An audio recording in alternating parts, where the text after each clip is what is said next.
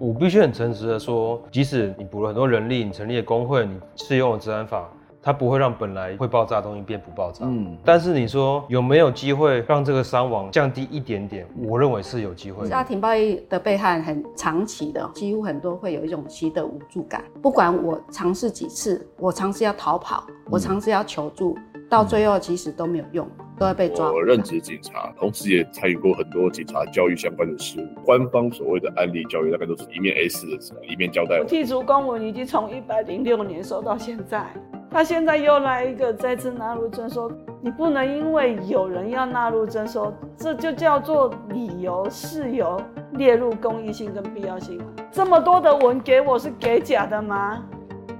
这里是灿烂时光会客室，我是管中祥，一起听见微小的声音。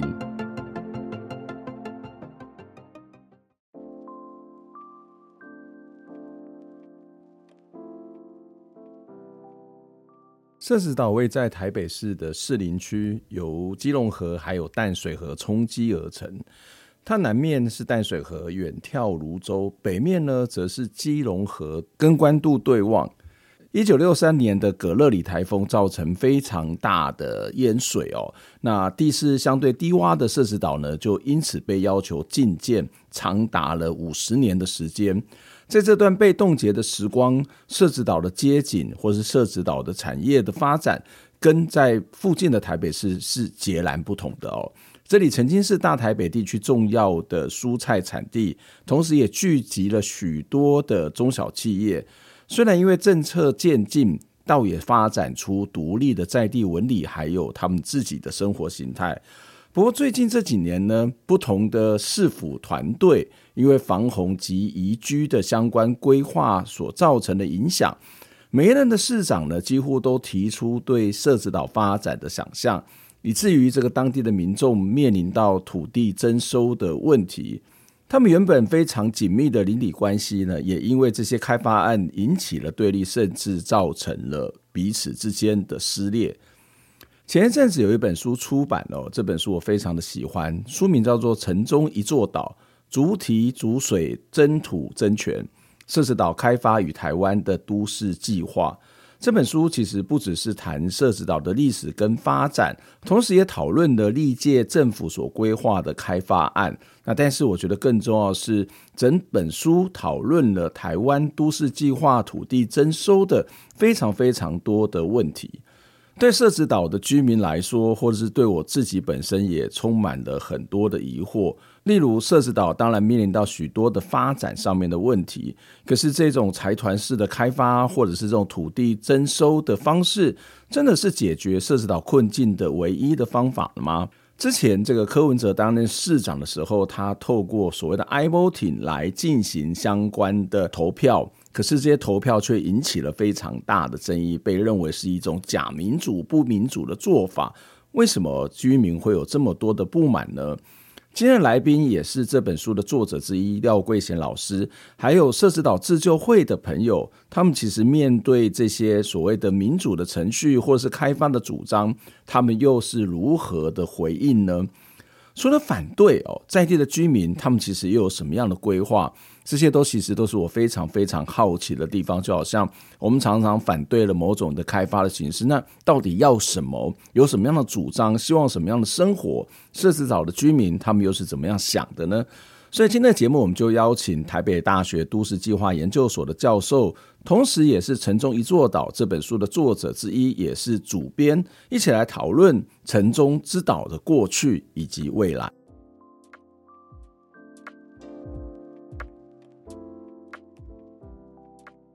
廖老师你好，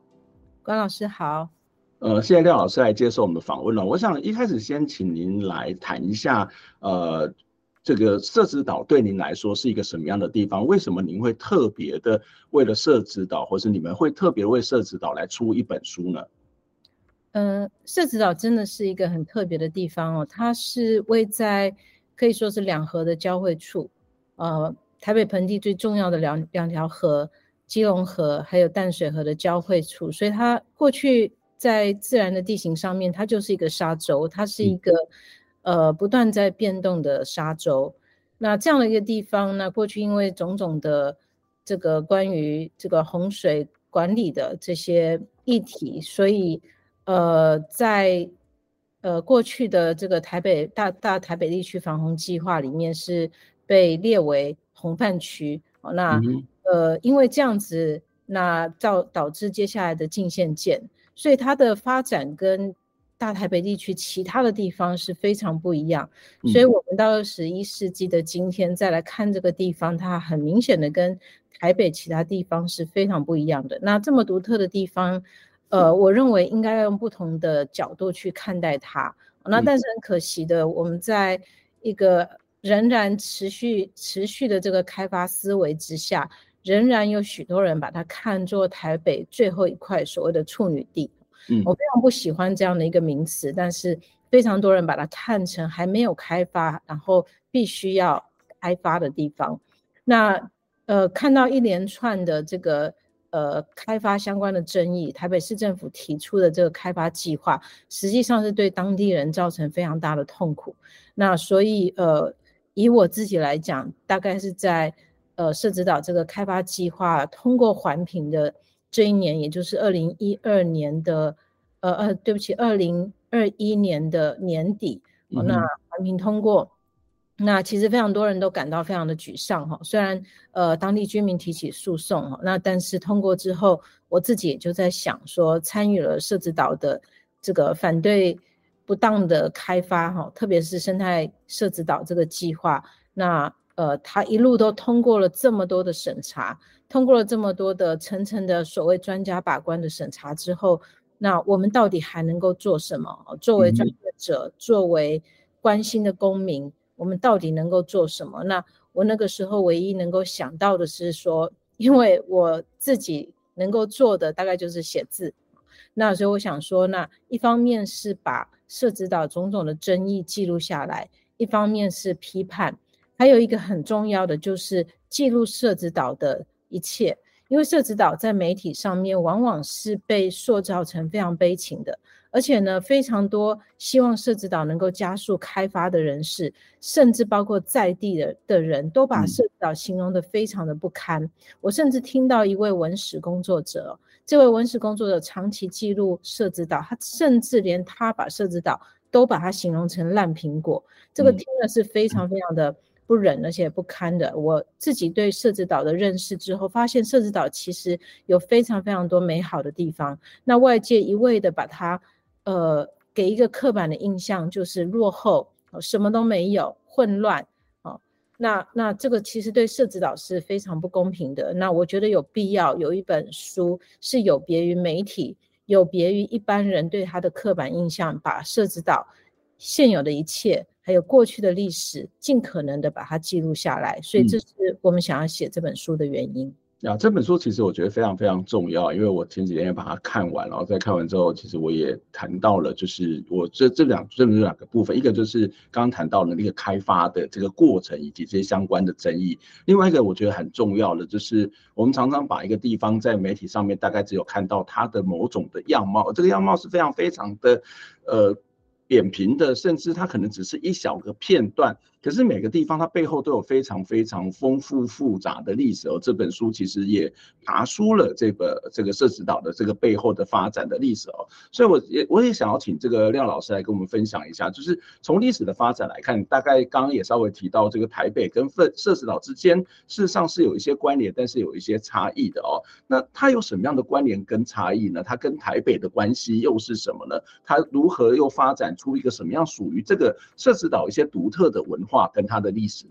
嗯，好，呃，社子岛之所以今天看起来会跟大台北地区，呃，其他地方有很大的不同，当然就是我刚刚提到的，从民国五十九年之后，呃，社子岛开始被禁建，而且被限建。那为什么会被禁限建？这个当然跟呃整个低洼的台北盆地需的这个。呃，水患治理的需求有关系哦。那当初在大概应该从日治时期开始，对于整个台北市的低洼地区的这个水患治理，采取的就是一个防堵的策略哦。也就是说，用高堤把台北市可以开发的土地把它围起来，把水挡在外面。那如果我们要把水挡在外面的话，你当然就要确保这个水哦，那个我们的河道有足够的通洪量。所以这个呃，社子岛就位在于两河的交汇处，所以其实理论上它过去可以说是河川的一部分。它可以算是河川的洪泛平原的一部分，实际上大部分的台北盆地都可以算是洪泛平原的一部分哈，只是说很多地方需要开发，过去需要开发，所以这些地方人们不希望它淹水，那所以就筑高堤把它围起来。那社子岛当初为什么没有被划在所谓的堤内？就是因为那个时候社子岛还是呃主要的经济还是呃农业啊，那个时候我们可能都听过社子岛。过去供应台北市的蔬菜，那当然是这个高速公路通车，种种的这个社会经济情况改变之后呢，社子岛相对供应台北的菜量就减少。嗯哼。那总之回到在规划大台北地区防洪的那个年代，社子岛算是呃相对而言它不是城市，它是一个农村地区，所以被认为经济价值是比较低的。经济价值比较低的地方呢，主体保护。对于这个以成本效益而言呢，就不符合成本效益，因为这个主体非常的贵，这么贵的东西要保护经济价值低，那这个在成本效益而言是是呃呃，就是说就不会去把它纳入哈。那这个当然为这样的一个成本效益的分析合不合理，这个是另外可可以需要谈的。我们暂时先不谈这个。总之当初社子岛被排除在外哈，因为排除在外那。这个做水患治理的这些政府官员也知道，如果没有足够的保护的话，这个地方当然不需不应该有更多的有开发哈，不应该引入更多的人。所以因为社子岛没有足够的保护，没有防洪设施的保护，所以呢，那个地方呢就被呃禁建，就被限建，好吧？那个时候。最就是回到民国五十九年，实际上那个时候台北市的都市计划呢，就说社子岛的这个都市计划未来呢，有待于社子岛的防洪计划完备之后，再来提出社子岛的这个开发计划。所以社子岛就是从过去一直就。没有这个开发计划都没有决定，那那这个就回答说，那为什么设置到过去一直都没有决定这个开发计划？哈，这个也跟跟大家认为设置到一定要开发，一定要变成城市的一部分也有关系哦。当这个，然后另外一一个很重要的就是。过去的历任政府其实都有对社子岛提出开发计划，嗯，绝对不是只有柯文哲哦。这边真的是要澄清，柯文哲总是说他是第一个要解决社子岛问题的人，但是过去所有的市长都有提出计划，但是每次提出的计划呢，都是所谓的整体开发，嗯哼，是把社子岛视为一个同质的整体，视为好像这是一个同一个社区，好，然后。把这个同一个社区做一个整体的规划，那你如果把这个岛上所有那么多十几个不同的聚落的人，把它视为同一个社区，当然大家会有一些意见分歧，所以你出来的这个计划一定会有人反对，有人赞成也有人反对，所以过去曾经反对的，包括像呃成立色情专区，把所有台北市不要的这个八大行业 全部丢到社子岛，这个绝对是引起抗议的。嗯。那接下来的一些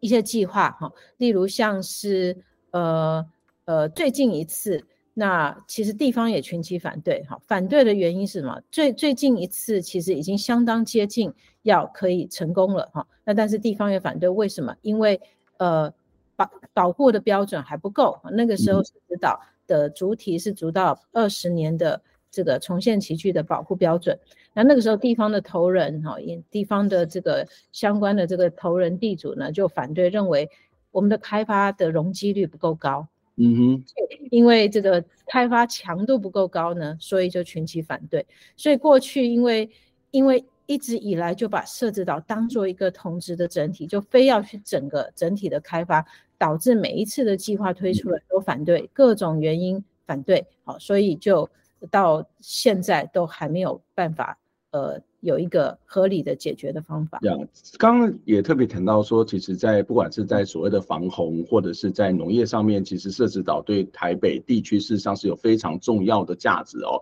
在书边我也谈到有一些很有趣的一个现象，例如说很多中小企业也移到那个地方，所以它其实有很大的一种日常生活的生产的供应链或者产业链的那个样貌，事实上在设置岛里头。可是对外面的来讲，它就是铁板一块，然后在开发的时候也是铁板一块，就所谓的区段乱征收，要整个整体性的做开发，而忽略里面有非常非常的多的这种不只是历史文化了，很多的这种地方的差异性，这样的一个思考，事实上是有很大的问题哦。不过廖老师刚才也提到一件事情，我也觉得蛮重要的一个关键，就是呃，对这些地方政府的官员，他是他认为是台北的最后一块的处女地。刚刚你也提到，你非常不喜欢这样的一种说法哦。可是为什么他们一定要去开发这个地方呢？就是我们看到。呃，整个城市发展也好，或是整个人口的变迁也好，我们看到空屋非常非常的多，然后其实也看到少子化的问题。开发这个地方到底是对谁有好处啊？这这真的是一个非常重要的问题哦。那但是。我我我我认我认为历任的台北市长哈，或是历任的这个政府，甚至包括台北市自己的这些规划跟地震的官僚都没有去想过这个问题。就是我们常常在讲说啊，我们要解决社子岛的问题。那社子岛的问题是什么？其实从来没有被好好的去厘清。那这个问题没有被厘清之后呢，很容易就马上把。答解就是答案，把它放在要开发这件事情。那我觉得这个可以回到历史上面去追溯。就刚刚说了，民国五十九年，其实呃，社子岛被排除啊，在这个两百年这个防洪呃保护期距的这个保护，它就变成题外啊。那但是社子岛那个时候不是没有都市计划，应该说，社子岛那个时候其实做了一个都市计划，只是这个都市计划被暂缓，被放在那边。换句话说，那个时候的心态是，社子岛未来是要开发的，哦，它未来终将是要开发，只是暂时等一下再说，未来再说。所以我觉得，呃，一直就有一个那样的一个思维，那个思维就是这个地方必定要开发，嗯。但是我也必须说，社子岛从来不是一个未开发的状态，社子岛百年之前就有已经有人去那边开发了。啊，就所以社子岛有一些聚落，它这些聚落都是百年以上的聚落，所以社子岛绝对不是未开发的状态。只是说，我认为台湾人一直有一个心态，就是农村一定要变成都市，对，好像这是一个一个呃必然的一个进程。哦，所以社子岛它又位于一个非常繁荣的北台湾的都会区，它在。北台湾的这个都会区里面，其他地方三重、芦洲都慢慢开发之后，大家都认为这个地方要开发，而且这也牵涉到很重要的，就是台湾常常造成破迁现象的。其实我觉得背后是一个这个土地增值增值的一个心态，哈，认为土地增值是理所当然，而且全民都把房地产的买卖当做一个投资，当做一个很重要的赚钱手段。所以所有人都期待着土地要增值，大部分人期待着土地要增值。在这样的情况之下，我们来到二十一世纪的今天，开发变成势不可挡。这个其实不是因为真的要解决当地居民生活品质的问题。我认为要解决当地居民生活品质的问题，其实很简单，就是用现在的这个现有的这个防洪保护标准。做一个比较开发的这个容积率相对强度比较低的一个计划。嗯、那我刚刚也说了，之前有一个计划就是类似这样的计划，但是它就被群起反对啊，因为当地的地主不愿意。嗯、那所以现在回到这里，为什么您问说为什么涉及到一定要开发哈？我认为是背后这些已经买了土地的财团。嗯，还有很多可能不见得有土地，呃，不见得有很多土地的在地居民，可是他还是紧抱着当初的那种，特别我要说是老一辈的哈，他可能还是紧抱着当初、嗯、当初的这种盼望，觉得总有一天设置岛会开发，而且他看着对面的泸州，嗯、看着对面的三重，看着对面这个这个楼房不断的越来越高，所以他心里面一直有那样的期待，所以我觉得是一个。期待农村一定要被变都市的过程，加上台湾人希望透过土地增值来来这个赚钱的这个心态啊，再加上我们的是这个都市规划的官僚，同样的也是还在一个开发国家中的心态，认为农地一定要变建地，特别是在台北市的地区内，所以造成这种今天看来好像非要开发不可这样的状态。可是我们仔细去检视，社子岛的问题在于它现在的这个没有一个比较正式的公共设施，嗯，呃，下水道啦，哈，或是这个。排污呃，这个污水处理啊，等等的这些设施也没有正式的公园，哦，嗯，那等等的这些就是看起来相对的没有那么正式，但是不代表居民在里面过得水深火热，哦，绝对不是。所以它的问题，我们好好去检视，我们来改造环境，嗯，我觉得就能够解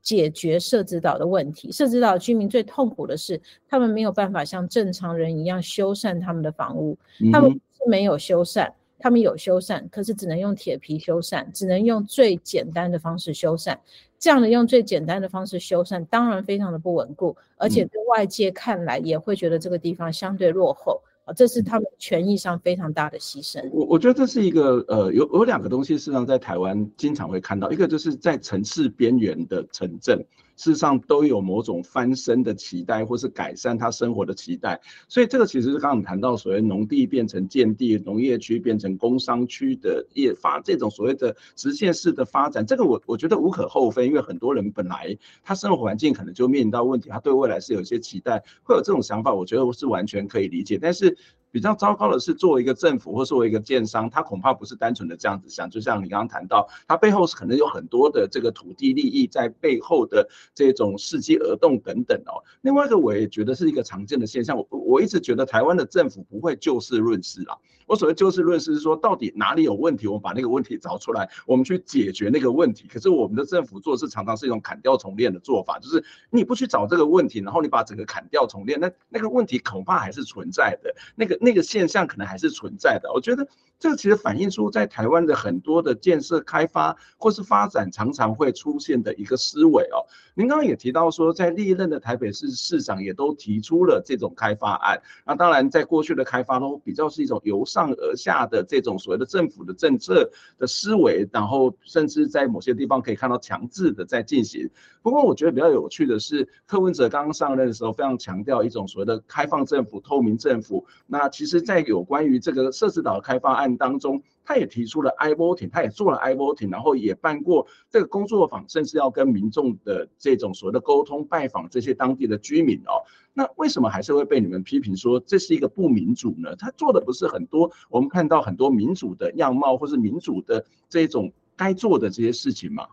嗯。这这的确是，呃，非常多人觉得，呃，柯文哲很很很敬仰柯文哲，是因为，呃，当初觉得他，诶，的确跟过去的这个市长不太一样哈。我必须说，这个社子岛的这个都市计划的这个过程，的确跟过过去的都市计划是相对是不太一样的。不太一样在哪里？就是它有一些表面形式上的民主。这个表面形式上的民主，过去的都市计划是真的连做都没有做的。那这些表面形式上的民主是什么呢？就是您刚刚说的，他带了官员，柯文哲带了官员到社子岛去进行非常大型的这个说明会，而且另外一件事情呢，就是去做这个呃举办 i-Voting，让呃居民去选择从这个不同的方案开发方案里面去选择哈。那为什么我们批判它还是不民主呢？因为其实呃。我们在整个过程里面看到更可怕的是说，当这些所谓看似民主的过程，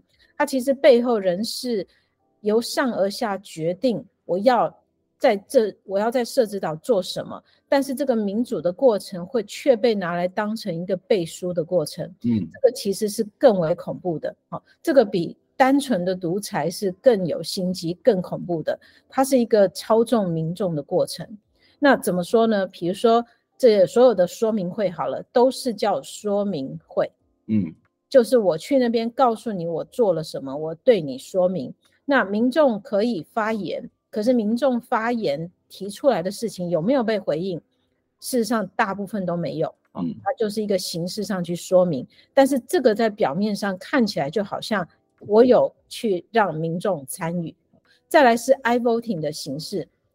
当初的这个 i-Voting。呃，市府内部自己就在他们的办公室里面就已经拟了三个方方案。嗯，这三个方案分别是运河设置岛、生态设置岛跟呃拉远社子岛这三个方案。啊，那我以我们这个过去参与这个呃运动呃的这些呃呃我们这些伙伴来讲。呃，第三个方案有，也就是拉远社子岛，相对相对是比较好一点的，好，这是当初这个地震局长李德全他的这个团队拟出来的。另外两个方案呢，就完全是在办公室里面，哈，这个由这个建筑师这样画出来的。那这三个方案不管如何，这三个方案对居民来说呢，他是完全不了解三者之间的差别，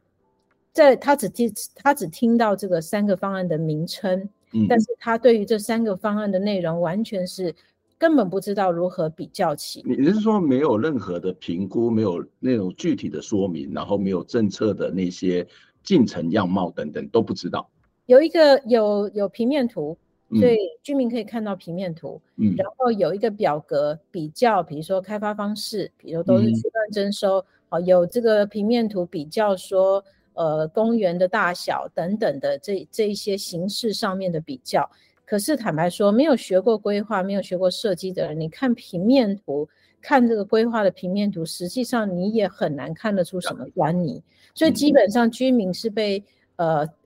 有被提供一些这三个方案的资料，但是对他们来讲，这样的一个资料是很难下咽的，是没有办法消化的。所以换句话说，直到投票之前，他们都不知道到底要投什么，这就因此让里长非常的不高兴，因此发起让地方来拒投啊，这也就是为什么投票低，投票率其实相当相当的低，投票率相当低的情况。那之前里长因为拒投，这也是一个小插曲哦，因为拒投，所以柯文哲就非常的不高兴啊，柯文哲不高兴，你可以感觉到他那个不高兴，我的形容是一个非常父权的心态。我都已经做了三个方案给你，我都已经让你可以选择了，那你 还要反对这件事情？于是他一气之下呢，就说好了，那呃，如果你们三个都方案不要，那我给你第四个方案，就是不要开发。嗯，说不要开发就是什么都不做。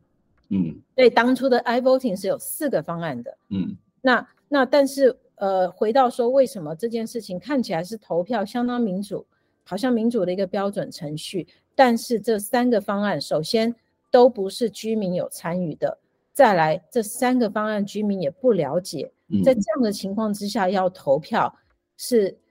这，也就是说有民主的形式，但是背后没有民主的过程。那么更糟糕的是，因为这样的一个投票选出了生态社子岛。那选出了生态社子岛之后，之后呢，这个生态社子岛不断的有很大的争议，但是市府一都用说，这是经过我们民主程序 i-Voting 投票出来的结果，所以我们必须尊重，而且必须要采用这个方案。所以你可以看到，在这个过程之中，这样的一个民主的形式被反过来，居民去参与去投票，反而变成去帮台北市政府去背书了这个方案。好，所以这因为这样子之后的所有的所谓的说明会到后期。呃，要去这个北市府要去做所谓的地方沟通，地方的居民也特别是呃社子岛自救会常常去呃抵制，常常不愿意参与，很大的原因就是不希望他们被成为跑流程的过程之一，去帮忙完善了那个形式，让北市府可以说，哦，这是我们经过参与、经过沟通的过程，所以这个是理所当然，我们要继续推下去，嗯、这就是。对对，廖老师或是对一些这个居民来讲，这样的一个过程，事实上就是一种所谓的民主的样板啊。就是我自己也没有让你有提案权嘛。这其实在跟那个 香港在争取那个真民主、真普选是一样的概念。就他们在选特首的时候，那我就找先找几个让你们在这里面去选。可这几个本来就不是他们希望，或者是他们没有办法自己去提名嘛。所以香港的这个这个现象，其实呃，你会发现在台湾的这个社子岛的这个争议上面，它似乎是完全一模一样的这个。复制，那这也导致有一个民主的样貌，但是实际上面却是可能会是一种所谓的，你们会认为是一种独裁的这个意涵哦。不过当然，它投票率是很低，那也可以看得出来，对柯文哲而言，他们是主要要推的是生态设置岛。那生态设置岛到底是一个什么样的规划？它到底有不好吗？或者是它到底有什么可取之处？那就算不民主，假设它是一个好的方案，为什么不能够去执行呢？为什么不能够去接受呢？我们先休息一下，我们待会再请廖老师来跟我们做相关的讨论。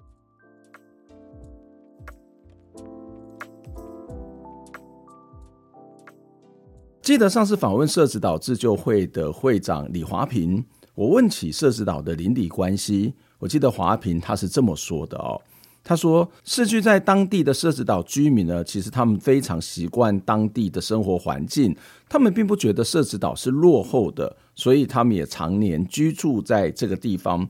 华平也提到说，社子岛的邻里互动关系是非常非常紧密，有自己的网络。他举例说，只要有居民生病，邻居之间呢也会相互的协助照顾。他说，当地的居民会彼此的协助，例如说，会有人开车载这个生病的阿嬷往返医院去回诊啊，也有这些高龄的长者，他因为膝盖受伤住院一段时间，出院之后回家休养，他的邻居好怕他生活无聊无趣哦，所以每天就在这个阿嬷了到处去逛逛去走走哦，带他到田里面去跟这些邻居互动聊天，这反而让长者在复健上面其实是非常的快速哦，身体也能够逐渐的恢复哦。我觉得这是一个非常非常有趣的生活形态哦。那其实也不是只有社子岛了，好，在台湾有很多的乡村，或者是被认为不是那么进步的聚落里面，它的邻里关系、它的生活的样貌，其实是跟都市的想象是很不同的。他们未必会觉得这是一个落后，或者是所谓的落伍的地方。事实上，社子岛的土地征收呢，是最近这几年台湾大型的征收案之一哦。另外一个也是我们经常会讨论到的桃园航空城，这些征收案引发了不少的讨论跟争议哦。我想最简单的是，我们对于城市的开发总是充满了各式各样的期待。可是，城市的发展真的只有一种的方向吗？真的只能够楼越盖越高，房价越来越高吗？除了这样的发展方向之外，还有什么样更适合人类的住居以及生活的可能呢？廖桂贤和社子岛自救会的朋友们，除了针对征收的方式以及程序充满了不安、疑惑，甚至不满。他们对于社子岛的发展，其实也有一套他自己的想法。接下来，我们就要请廖桂贤老师来跟我们继续谈谈他们对社子岛发展的一些想法。那在进节目之前呢，在访问廖老师之前呢，也非常期待我们的听众朋友可以透过捐款的方式来支持我们。特别是我们在疫情之后一直到现在，我们的定时定额的捐款已经下降到一半的数额哦。虽然我们很努力的去找回这些捐款者，但是有时候大家可能忙了就忘了。如果可以的话，希望您可以透过捐款的方式来支持我们。相关捐款的资讯在我们节目栏的下方，或是到公民行动影音记录资料库的官网，都可以找到捐款的方式。那非常期待您可以透过捐款的方式来支持我们，透过您的捐款，才能够让我们走得更远更好，让我们一起听见微小的声音。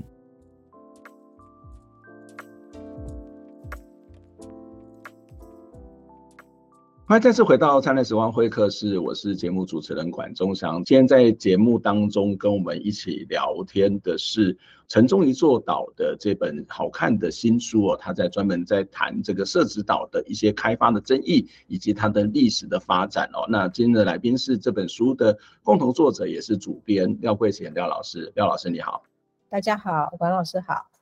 嗯，谢谢廖老师在上一段给我们这么精彩的这样的一个分析哦。但是我想要回到这个柯文哲政府，当然他透过某种的所谓的民主程序，或是那种所谓虚假的民主程序，那最后选出了哦，其实不知道是谁选出来了哈，就是可能票数比较多选出来就是生态设置了，但是我没看到这是一个他主推的一个方案。好，那我们当然知道那个程序有问题，可是我们来看这个方案本身啊。生态设置岛这样的一个方案跟主张有什么不妥的地方吗？那听起来生态设置岛，哎，感觉也蛮重视那个地方的生态，或是那些的水文、那里的环境、那里的生活样貌，它到底实际的内涵是什么呢？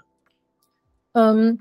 我我们先来谈谈说，到底怎么样去判断一个规划案哈，一个空间的这个计划到底好或不好？那我个人认为，一个最低的标准是，首先你不能侵害人权。那呃，在这样的这个这个最低标准之下呢，社子岛会进行大量的生态社子岛这个计划，基本上是把社子岛整个抹平，所有的聚落都不管它，好，整个抹平，所有人都必须要搬迁，所有人的家园都会被影响，所以这个那如果大家都举双手双脚赞成，都非常的开心，那我觉得就没有问题，我们今天不会站出来有任何的问，任何的这个。这个呃争议哈，但是现在有非常非常多人站出来，非常多人站出来，甚至组织自救会来反对这件事情。那我们就知道大家对这样的一个破迁，我们先不管空间计划的内容，对于破迁这件事情是非常不乐意接受的。再来第二件事情就是，我们先不管人好了，从规划的角度来说，当我们针对一块基地。那这个基地，我们今天来看是一个设置岛，整整个设置岛。针对这个计划要做规划的时候，我们要做第一件事情是什么？在我们可以从图上面、纸上面去画之前，必须要做非常严谨的基地调查。为什么要做基地调查？你必须要知道，呃，现在的这一块你要做规划的基地里面有什么样的东西是？首先你要先分析问题，到底这块基地是有什么问题你要解决，再来。很重要的是啊，在台湾常常被忽略的是什么地方人、地方居民很珍视的、很重要的啊，这个呃物质的物理上面的环境，物理上面，比如说老树，或是庙，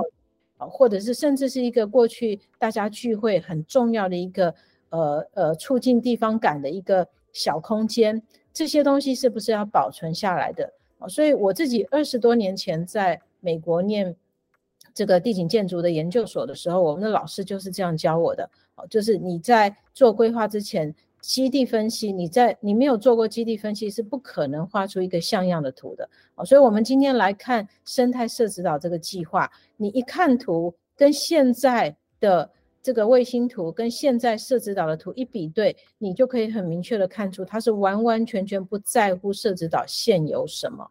嗯，完完全全不在乎。那这个其实是呃非常荒谬的一件事情，因为刚刚说了，社子岛其实有非常多不同的聚落。哦，这些不同的聚落很多是上百年的。哦，像是福州的王家哦，这边的这个呃还有西周底都有许多这个呃百年的历史的这些空间，它的纹理，但是这些在生态社子岛的计划里面完全看不到。哦，所以我必须说呃呃两个。两个最低标准，第一个我刚刚说你不要侵害人权，第二件事情是我们可以从你的图面平面图看得出来，到底你这个画图的时候有没有去针对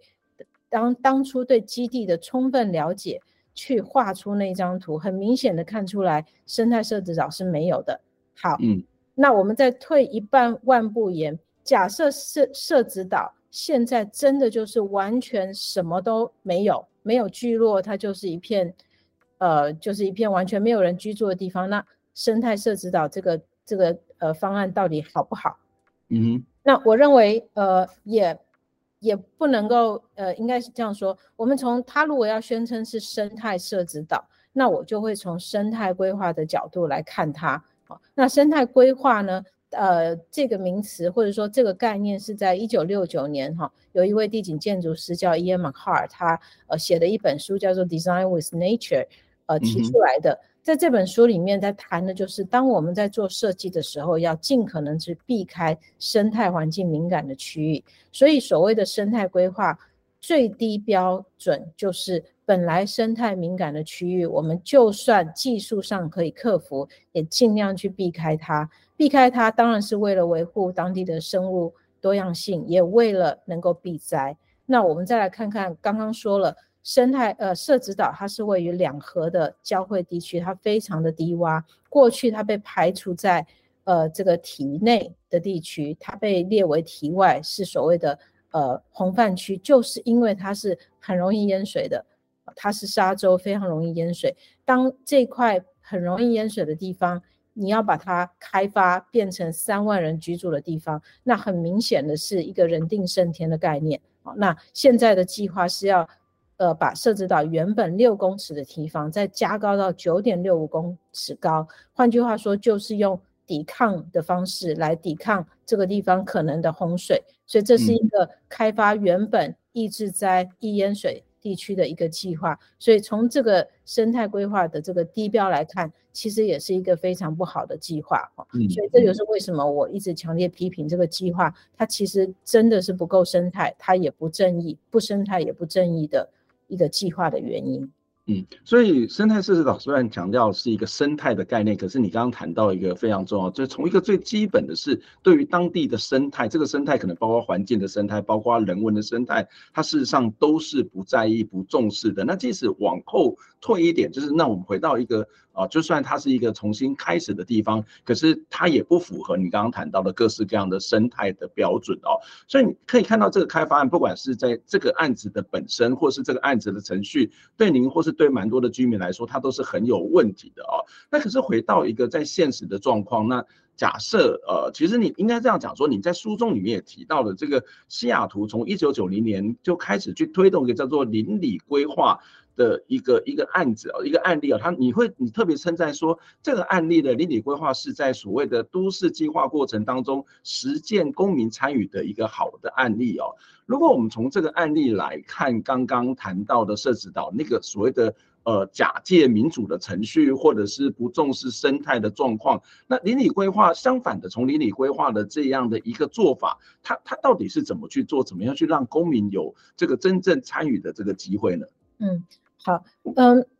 呃，其实，在规划设计这个领域里面啊，所谓的参与式规划，也就是说，让利害关系人、让公民、让居民一起来做规划这件事情，其实已经是一个呃大家认可的一个主流的概念啊。那但是在台湾，我们几乎所有的都市计划都没有去落实这样的概念，可能一些小型的这个地方的营造。台湾其实，呃，管老师应该也非常清楚，他所谓的这个地方创生、社区营造，嗯、这个都已经，特别是社区营造，我们学习日本已经发展非常久的历史，所以对于说地方居民自己参与改造自己的环境这件事情，其实是不并不陌生的哈。对，我们也是非常接受这样的概念。可是为什么一个都市计划，都市计划常常是彻底翻转人民的生活？又这么剧烈改变的这个大型的计划，却一点点的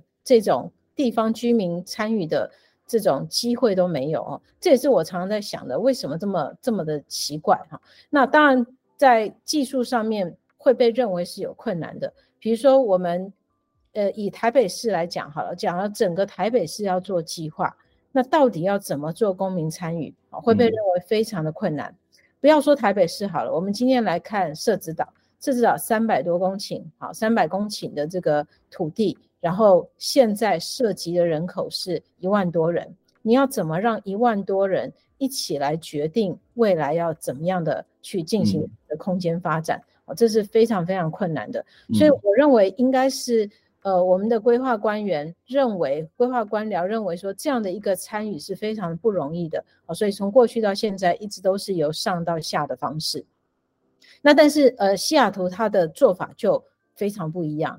它这个刚刚说的邻里规划，它的起源是在一九九四年的时候，社子岛对整个城市呢进行一个大规模的规划啊，针对整个城市的这个范围来做计划。那这个城市的范围当然非常的大啊，那做出来的当然一开始做出来这个计划，当然就是由上而下官僚自己在规划官僚自己在办公室里面做的计划。这个计划提出来的之后呢，这个市民就非常的反对，因为完全没有自己的参与哦，自己完全没有参与的计划，为什么要买单哈？那就是造成群起的这个反对。所以呢，西雅图市政府就想到了一个方式，那我们干脆以邻里为单位，这个邻里就是台湾所谓的里哦。那我们可以想象说，假如整个台北市要做计划，那是由里为单位来由下而上慢慢的做。这个怎么做呢？首先，呃，当然这个。呃，不同的里哦，他们要组成一个委员会。组成这个委员会的用意是什么？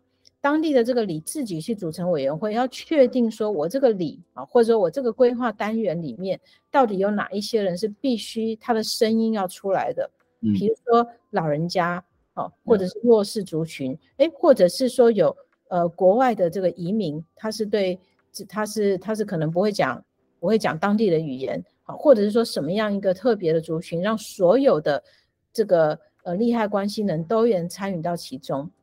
好，那这篇第一阶段这些人参与，但是这些人大呃基本上就不是规划专业者嘛，所以虽然他们的意见进来了，嗯、但是不见得能够形成规划空间上的规划。所以第二阶段呢，就由这个专业的顾问公司、专业的规划者进来一起讨论，一起生出方案。生出方案之后呢，再交由投票来解决。所以这整个过程是非常的繁复的。首先，第一个，居民要自己组成委员会。第二个，专业者进来做规划，做出了规划的方案之后，第三个还要经过不断的讨论、公听会，公听会之后还要不断的投票，非常繁杂的过程，而且是。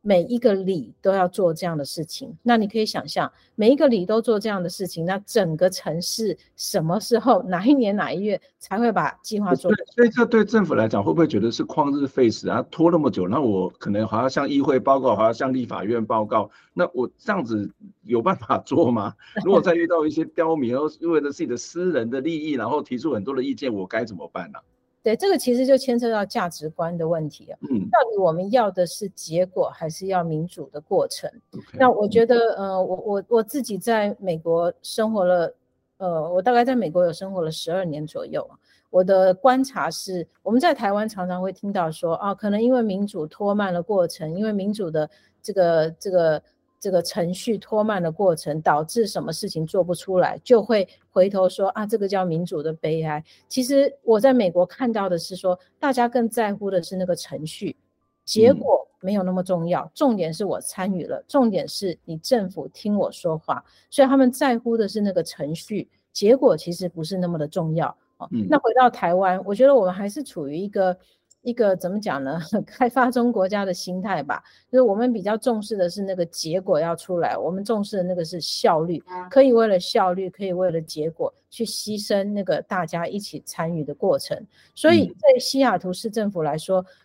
对他们知道这个旷日费时，可是重点就是这个中间大家一起讨论、一起参与的这个过程，而不是非要出，而不是非要出来这个结果不可。况且这个结果最后一定会出来。只是要稍微有耐心，稍微拉长一点点而已，而且也不是说拉到十年、二十年这么长的结果，可能就是多个一两年而已。那回到社子岛的这个都市计划，我们其实从头到尾我们看到的就是柯文哲市府欠缺耐心，他就是一直要快啊，一直要赶快把它做出来，所以一直要求快，就不在乎这个结果。所以我们回到。这样的一个西雅图的这个邻里计划，或者说邻里规划，对台湾有什么启示？我刚刚一直说了，其实社子岛，呃，犯下最大社子岛都市计划从过去到现在犯下最大的错误，就是把社子岛当做一个同质的整体。嗯，但是社子岛其实过去是并没有一个所谓社子岛认同的。呃，你去五十年前不会有人跟你说我是社子岛人。他可能就会说我是福州人，我是西州底人，哈，我是西沙尾人。他讲的是社子岛内部的这些聚落，因为这些聚落每一个聚落都有自己的信仰中心，每一个聚落都有自己啊自己的一个一个一个一个认同，所以并没有一个整体的社子岛认同。当你把这些认同不同的人、不同的社区、不同的聚落、不同的信仰的这些人全部包在一起，叫他一起必须要同意一个一个规划。那就是非常的不可能，所以一开始的错误就在于把社子岛当做一个整体的一个基地范围，要去整体的规划它。那但是今天如果我们是用个别的聚落去呃去落实类似西雅图这种邻里规划这样的精神，个别的聚落个别去讨论，个别成立他们自己的委员会，找到应该的利害的关系人，个别的聚落再以再请这个专业的。呃，规划顾问公司来一起生出他们的空间发展计划。那当然，呃，这个并不是说整个社子岛不应该整体规划，最后还是要有一个一个针对社子岛的一个整体，把这些不同聚落的这些空间计划把它整合一起考量。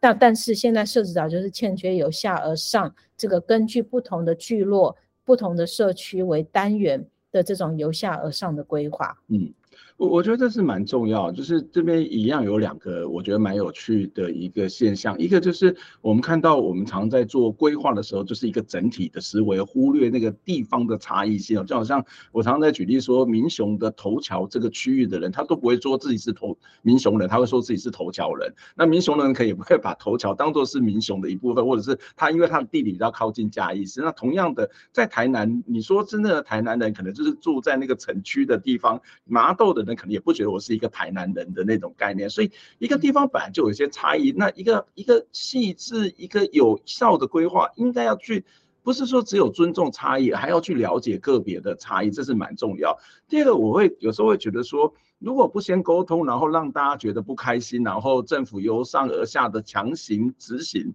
那反而会引起了很大的抗争。那除非你真的像中国这样的一个独裁国家一样，要不然其实你也不敢去用武力镇压，甚至也不应该去做这件事情。那反而会让这个时程拖得更长。我常举例，台南铁路地下化东移不就是一个非常明显的例子吗？如果原本的沟通好好的沟通，如果改变的过程当中都愿意去听民众的意见，说不定很快就取得共识。现在地下化东移这件事情。或者地下化早就已经成功了啊！我觉得这是一个让我觉得，我我不知道，就是那个传统的威权的思维，那个由上而下的思维，还是在我们的各级政府的官员里面，你都还是可以看得到。我我也看过一个蛮有趣的例子，例如说新加坡他们在做公园的时候，是让小学生，是让幼儿园的学生是进去参与规划的。为什么？因为他们是那个公园的使用者嘛，怎么可以都是用大人思维？那就像你刚刚谈到，那小朋友可能没有这样的一个一个。太比较高一点的这种抽象的能力，或是专业的能力，可是他们会找这些专业的规划者跟他们一起讨论，然后把他们意见纳入在里头。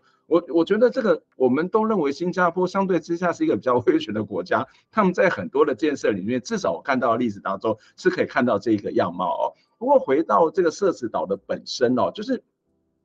社子岛它虽然有它自己的生活的样态，有农地，然后有它自己的生态系统，包括人文跟环境，可是它一样面临到很多的问题啦，包括这个水患或者所谓的发展的困境等等哦。那它有什么样的怎么去解决这个问题？它可能是一个更实际的，就是好，那我不要这一种大规模的开发，可是我的生活该怎么办？该怎么去去？过得更好哦。那另外一个也要一并的跟您做讨论，就是在您的书里面也提到，这个社子岛是一个天然长照村的。我觉得这个这个概念实际上是非常非常有趣的哦。为什么您会觉得天然长照村这种天然长照村跟这个都市啊，这个所谓社子岛的规划跟整个台湾的城市发展有什么样的关联性？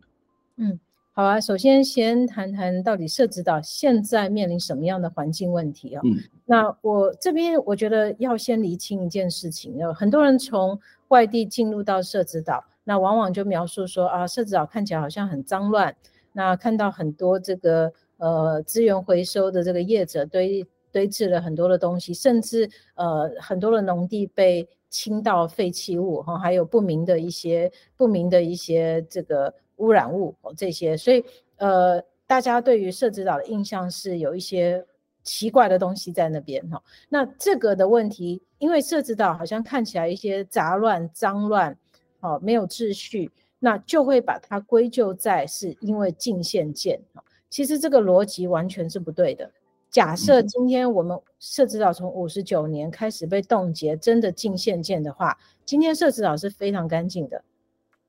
因为你什么都不能做嘛，哈、嗯，那什么都不能做，但为什么会有这些呃违规的这个这个呃废废土啊，哈，营建的这个废土，奇奇怪怪的这个这个东西被运到社子岛，那是因为政府疏于管制，政府是完全不管理，哦，政府就把它当做基本上就是摆烂，哦，从过去到现在就摆烂，摆烂，然后放任一些。呃，在在台北市禁止的事情发生在社子岛，哦，就是台北市政府对社子岛睁一只眼闭一只眼，所以不是禁限舰本身的问题，禁限舰造成的问题是居民没有办法修缮，于是只能用比较简易的像铁皮这样的一个建筑材料来修缮，所以造成在房屋上面视觉上面可能会让大家觉得呃不是那么的好看啊，不是那么的正式，但是社子岛的。环境污染问题不是禁限舰的问题，社子岛的环境污染问题来自于政府摆烂，啊政府没有好好的执法。好，那但是这个毕竟是这个已经累积了五十多年的这个环境污染的问题，哈，那到底能够怎么的怎么解决？事实上，它必须要解决。首先，污染必须要从现在停止，啊，任何违法的事业废弃物，任何不该出现在社子岛的都不应该出现。这个执法上面一定要先去进行，再来现有的污染。要去评估，我们其实都不知道现有到底堆置在农地上的这些废土到底内含物是什么，这个是没有人要去评估的，那必须要评估，评估后到底是当地处理、现地处理，还是说呃去清除它，移植到其他地方清除，这个都必须要有一些严谨的评估。好，再来是社子岛的这个呃呃污水的处理，污水处理也没有一个比较正式的系统，所以。呃，社子岛也必须要去建置一个污水的处理。那当然，这个污水的处理要有一个正式的系统，就必须要有一个都市计划。就是我们当然不反对社子岛有一个都市计划，嗯、我们只是反对生态社子岛这样的都市计划。嗯，所以社子呃那个呃也可以，就是我刚刚说的，假如大家不要一定要去争取非常高的容积率，实际上设置岛现在就有一个呃呃。堤防保护的系统，设置岛现在是有提防环绕的，是六公尺高的堤防，它的保护标准是二十年的重现期，所以社子岛不是没有保护。然后刚刚也提到，很多人会误以为社子岛呃水患频仍啊，这个每逢台风台风就淹水，这也是错误的概念。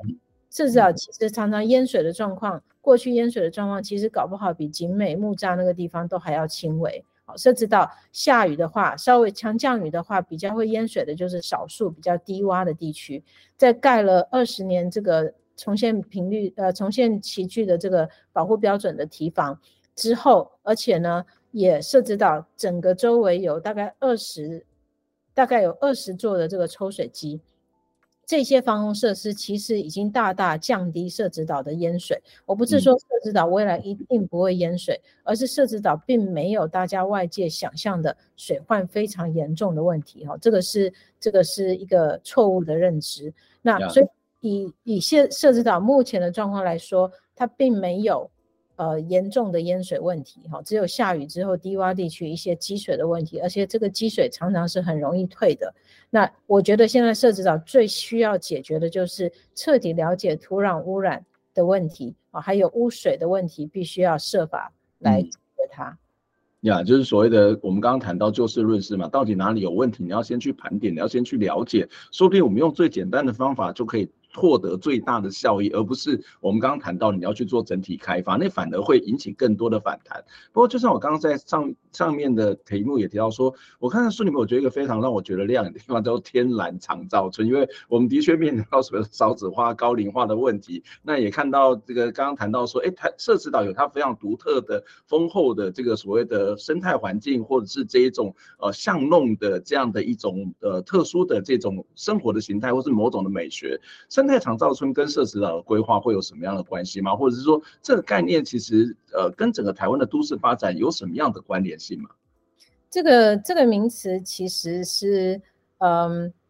呃当地居民自己形容的啊。那长照村比较像是，如果我们讲长照村的话，它比较是一个商业的模式啊，有一个呃一个社区，那专门就是在照顾长者啊。那如果说呃。嗯，你没有办法照顾自己家里的长辈的话，就送去类似像这个，也不能说疗养院啦，就是说类似像一个大家一起生活的社区啊。那但是呃，会有专人来照顾。那为什么当地的居民把它称作天然长照村呢？就一些就是因为社子岛其实还是它的这个空间的形态还是处在一个农村这样的空间形态。嗯农村的空间形态，农村的聚落就是人与人之间的这个空间上面是非常紧密的。你可能在，你可能家都不会关门，你可能没事就坐在你的门口，拿个小板凳坐在门口，就可以跟对面对门的邻居就聊天。你不见得要去他家，你坐在门口就可以跟人家聊天。你坐在门口，大家来来往往都是认识的，我可能随便问一句要不要进来吃饭啊什么之类的。那因为这样子的，你认识周遭的人。你知道他们在做什么？有一些人天天都出来散步，嗯、可是哎，你怎么今天没有看到他出来散步？你可能会去他家关心一下，问一下，发现他生病在家里了，哦，那你可能就呃，他呃子女都不在，可能就带他去看看医生。现在社子岛常常会有的一些呃呃呃情况，就是呃邻居们互相帮忙哦，子女不在，那就由邻居带去看病啊，或者是说，甚至呃书中也有写到像，像像有理发店，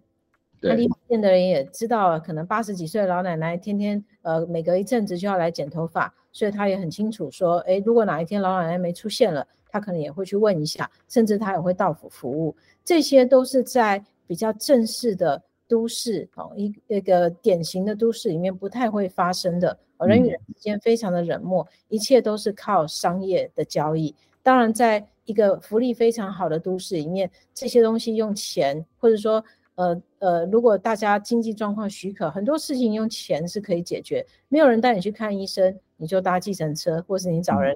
找个看护哦，等等的。可是，在社子岛这些在都市里面用钱解决、用正式制度解决的这些互相之间的这个照护，在社子岛是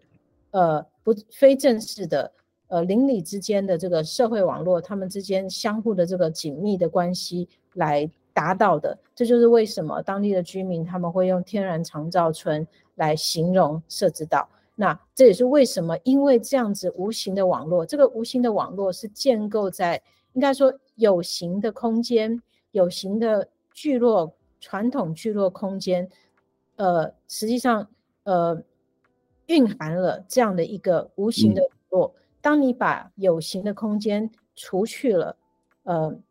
铲除了。这个无形的网络也会跟着消消失，嗯，没错，非常可惜的。嗯、那我们如果现在设置到已经有这样无形的网络，是不需要政府花钱，不需要正式的制度就可以支持的一个长照的系统。那我们这这这是一个非常有价值的东西，跟台北是非常不一样，应该要把它设法保留下来。嗯、我没有说完全不能动，但是是不是要设法看到它，设法把它保留下来？并且去思考说，未来我们在，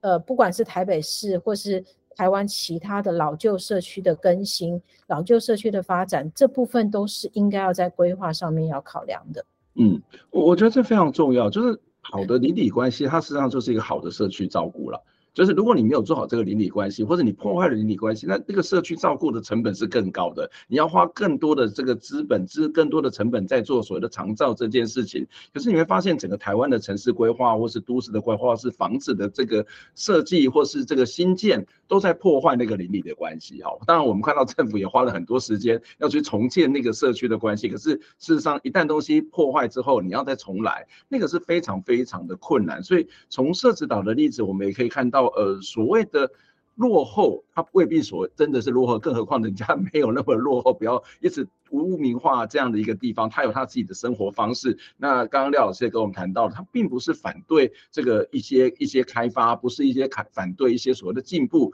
而是反对的是那种由上而下那种假借民主方式的这种开发，反对的是那种所谓的大规模的区段征收那种砍掉重练式的开发哦。我想社子岛的经验，社子岛例子会给我们非常多的一些思考哦。那当然，我们不希望它只是一个。给思考的一个一个样本哦，那而是一个真实的生活的世界，我们应该多多去关心，多多的去了解哦。那也非常谢谢廖老师跟呃许多朋友共同写出了这本书《城中一座岛：筑堤筑水真土真权社子岛开发与台湾的都市计划》。今天非常谢谢廖老师来接受我们访问，希望下次有机会再跟您请教相关的问题。那我们节目到这边结束，我们下次再会，拜拜。谢谢管老师，谢谢大家。